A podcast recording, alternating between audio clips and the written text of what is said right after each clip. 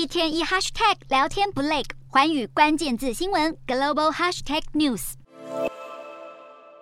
伊朗国家电视台近日的晚间新闻播放到一半，突然切进国家最高领袖哈米尼的头像，不但被画上了箭靶，还加上深陷火焰的特效，下方则是过去几周以来在抗议镇压中遇害的女性黑白照。这是一个名叫阿里的正义的骇客人权团体，表示支持伊朗女性的骇客行动。骇客团体警告哈米尼是时候逃离伊朗。在伊朗之外，几位欧洲国家的女性领导者也公开剪下自己的头发，呼应对伊朗女权的支持。德国外长贝尔伯克也表示，德国将确保欧盟对涉及暴力镇压的伊朗官员实施资产冻结，并禁止他们入境欧盟国家。德国、法国、丹麦、西班牙等国家已经交出十六项欧盟制裁伊朗的新提案，欧盟外长将于十七号的会议上就此定夺，预料会顺利通过。近期伊朗女权的抗议浪潮，不但是多年来对宗教领导人的最大挑战，也持续在国际社会发酵影响力。